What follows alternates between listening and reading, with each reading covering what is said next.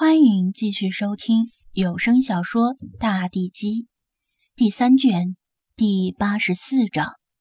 袁知府一夜未睡，一来政务繁杂，二来爆竹声一夜未停。长安府的民众似乎要借着爆竹发泄这些日子戒严的不满和惊吓，以及迎接久盼的大雪到来的欢喜。毕竟是除夕。而且四面城门紧闭，官兵们遍布街上，也就任凭民众肆意了。直到临近天明，袁知府才因为麻木而合上眼，但刚昏昏睡去，就被人敲开门。待听到来意，恼怒也随之烟消云散，人瞬时惊醒。薛青。在我们长安府，袁知府穿衣的手停下，急问：“来人，点头。城门外的将官是这样说的，他们在大堂等大人。就在前些时候，我们围住了薛青。大堂里的将官披着一身风雪，眉毛胡子都结满了寒霜，声音沙哑的说道。”但又发现了秦梅的踪迹，再加上黑甲卫的劫杀，就被他逃脱了。袁知府不解道：“那怎么确定是来我们这里了？”将官道：“他最后的行踪是在长安府附近，且有人举报说他进了长安府。”袁知府道：“举报可有确信？”将官摇头道：“自从那次举报后。”就再也没有消息。不管怎么说，这一路接到的举报信息还是很准确的，所以薛青极有可能藏在长安府。袁知府迟疑道：“城门一直严查，并没用。严查其实没什么用。”将官打断他道：“薛青已经改变了相貌。目前来说，这已经是大家都知道的事儿。”袁知府点点头道：“早有猜测，薛青会来长安府，本官有防备，定要那逆贼逃不出长安府。”一面高声唤来人。才安静片刻的知府衙门再次变得忙碌。大雪覆盖的长安府被急促的马蹄声、脚步声、犬吠声惊乱，积雪飞扬。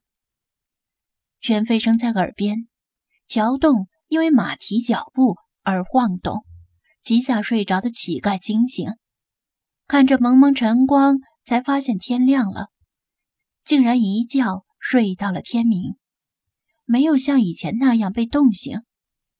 昨晚的木炭能烧这么久？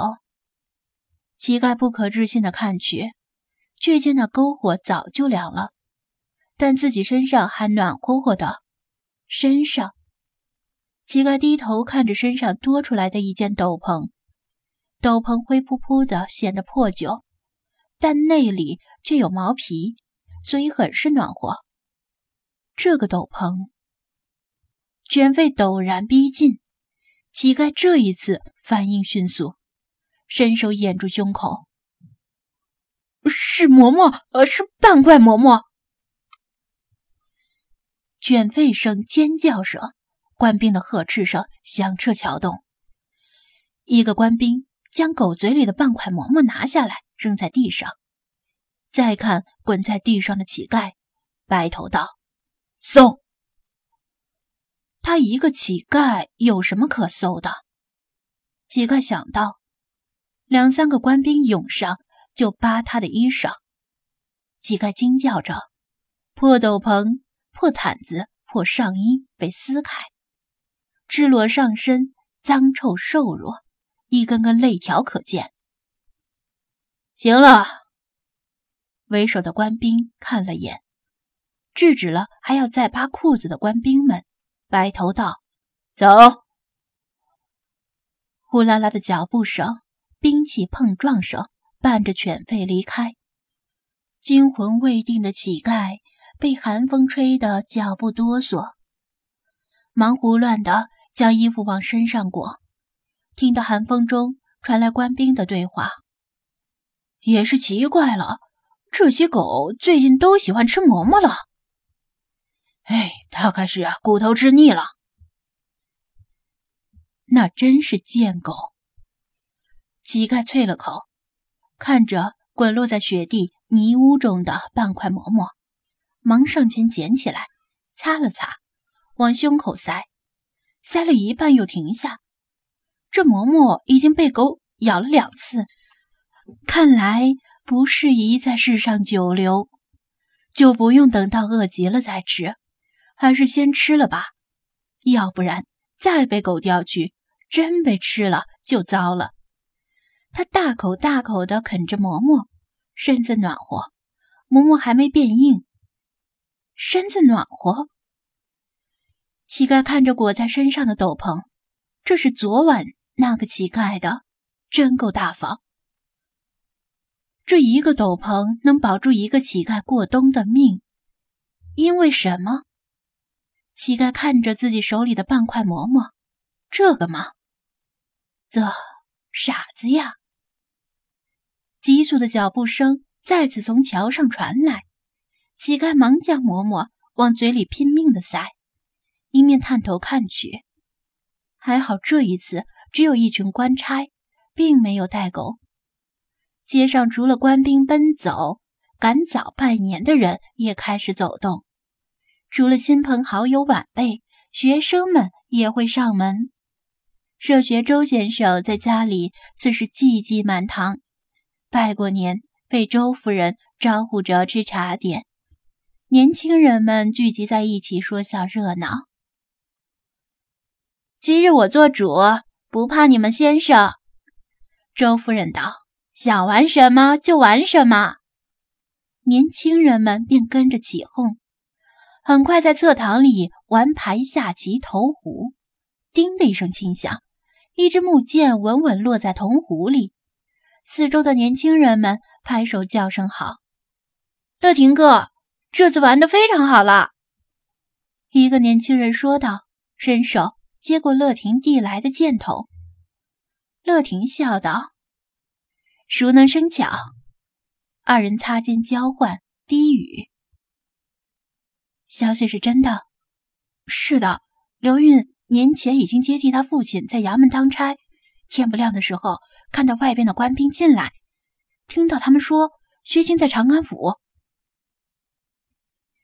一雨落，二人站开，那年轻人继续投壶，乐亭则后退到旁边的年轻人中。那些官兵是一路追击过来的。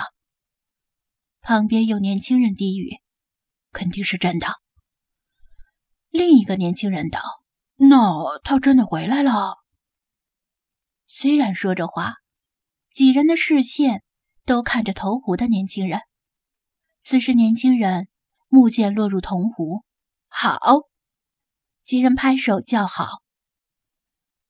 只是这官兵说，但至今没有人见到他。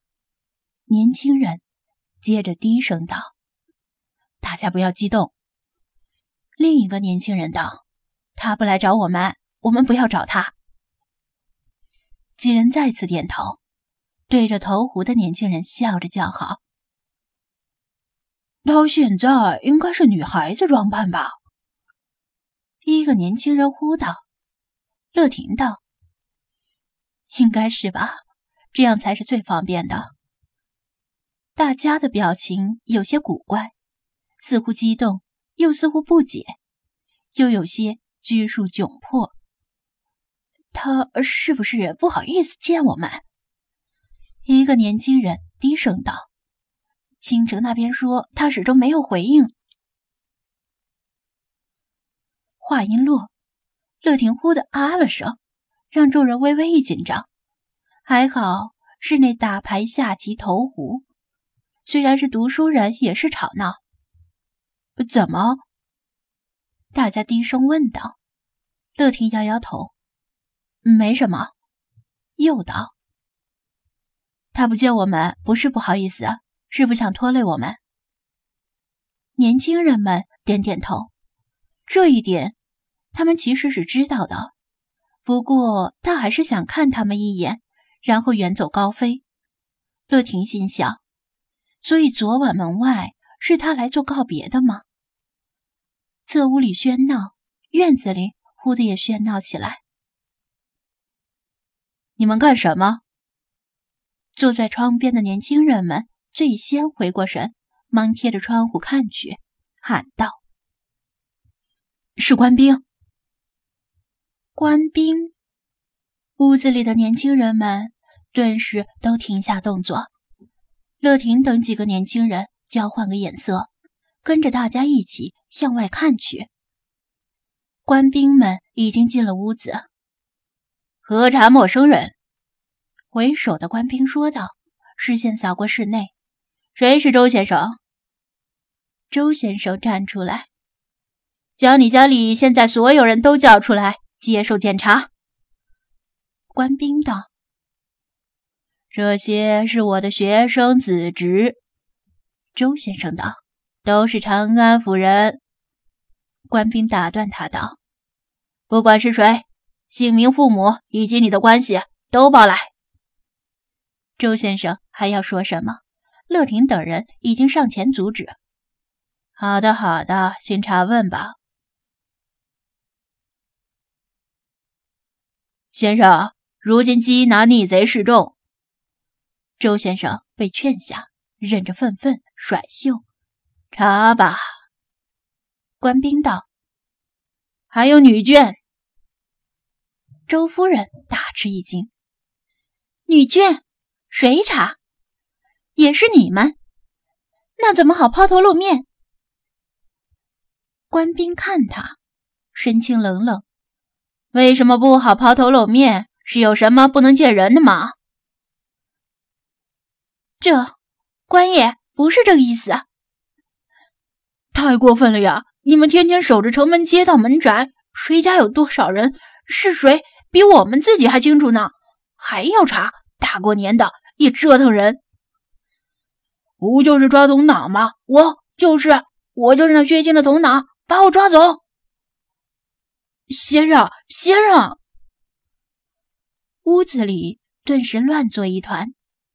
此时长安府中家家户户皆是如此，寒门小户、豪宅大族都被官兵们涌入，每家每户每个人都要出来接受核查，一时间到处都陷入混乱。开门，二老爷，二老爷！郭二老爷的屋子被人一脚踹开。官兵们一涌而入，下人们大呼小叫，惊慌的倒退。但没人注意的是，这些下人们虽然踉跄，但始终没有一个摔倒在地。郭二老爷在哪里？嘿，官爷，二老爷在佛堂。一个大老爷们儿念什么佛？官兵们冲过去，一把掀开帘子。果然见郭二老爷跪在蒲团上，正念念有词：“不要来我家，不要来我家。”他嘀嘀咕咕，下一刻受惊的站起来。郭二老爷，你在做什么？为首的官兵喝道：“不要什么来你家。”郭二老爷道。不是说那薛青来长安府了吗？我我这不是呃怕他来咱们家，什么乱七八糟的！官兵皱眉，他来你们家怎样？你就要掩护他吗？郭二老爷喊冤枉，我我当然立刻抓起来，又讪讪一笑，呃，当然不来是更好，省得麻烦。不待官兵说什么，急急道：“是要搜查吧？搜吧，搜吧，随便搜。”官兵道：“除此之外，家里所有人都要核查。”郭二老爷再次点头，一面招抬手招呼：“查查人呢？把人都叫来。”屋子里的下人们乱乱的应声是，不情愿的。恭敬配合的，或者不冷不热的，不管什么样的态度，不管破屋还是豪宅，长安府的任何一个家宅都不得不打开，家人被逐一的核查，不分男女。屋宅内角角落落都被搜查。正月初一的长安府热闹又冷清。刘老太爷转着金球，在厅堂上看着袁知府道：“不知道的，像是在抄家呢。”袁知府道：“呵，刘老太爷说笑了，多有冒犯。搜查逆贼，不得不如此。薛青已经潜入长安府，如果不搜查彻底，大家反而都说不清。”刘老太爷哦了声道：“那要这么说，这薛青一日抓不到，我们长安府的人就都是嫌犯了。”这话。听起来有些耳熟，袁知府沉脸道：“刘老太爷，这话可不是我说的。你如果因为搜查不满，可以弹劾本官，但朝廷可从未说过你们是嫌犯。”刘老太爷道：“说是没说，但你们这么做的。”袁知府脸色沉沉。刘老太爷又哈哈笑了，手中的金球撞击轻响。大过年的说笑了，他道：“袁大人，你们不要介意啊。要是真说笑，他当然不会介意。”袁知府也笑了笑，神情并没有轻松。这个长安府可是差点闹民乱的。罢市这种事儿，如果没有当地这些乡绅豪族背后支持，根本不可能。早点抓住吧，刘老太爷说道，对袁知府一笑：“大家都能过个好年。”是啊，袁知府亦是一笑。刘老太爷说的对呀，继续先前的其乐融融。长安府正月初一的喧闹，薛青并没有看到，猜是猜到了，但知道只要自己离开，再纷纷闹闹也是没事儿的。他已经远离了长安府，但并没有一骑绝尘向更远去。此时此刻，荒野的大路上人也很多，两队人马冲撞在一起，发出呼喝、惨叫以及兵器撞击声。地面都在震动，虚惊匍匐在雪地上，白衣和白雪融为一体，头上枯草晃动，抬眼可以看到黑红一片，寒光闪闪，黑的铠甲，红的血，刀剑寒光。黑甲卫和大周的官兵们在新的一年的第一天就再次相遇了，继续去年的厮杀。薛青感受着腰间的蝙蝠令。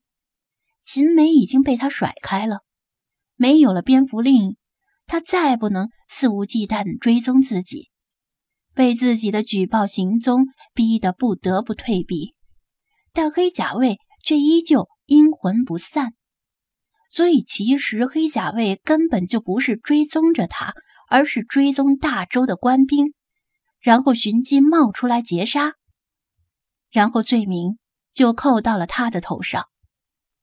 保护薛青，保护你娘的头啊！如同以往一样，人数不多的黑甲卫突袭狠杀一通，便撤散。大周官兵们一边追一边收拾战场，厮杀停歇，只剩下马蹄声以及搬动尸体的动静。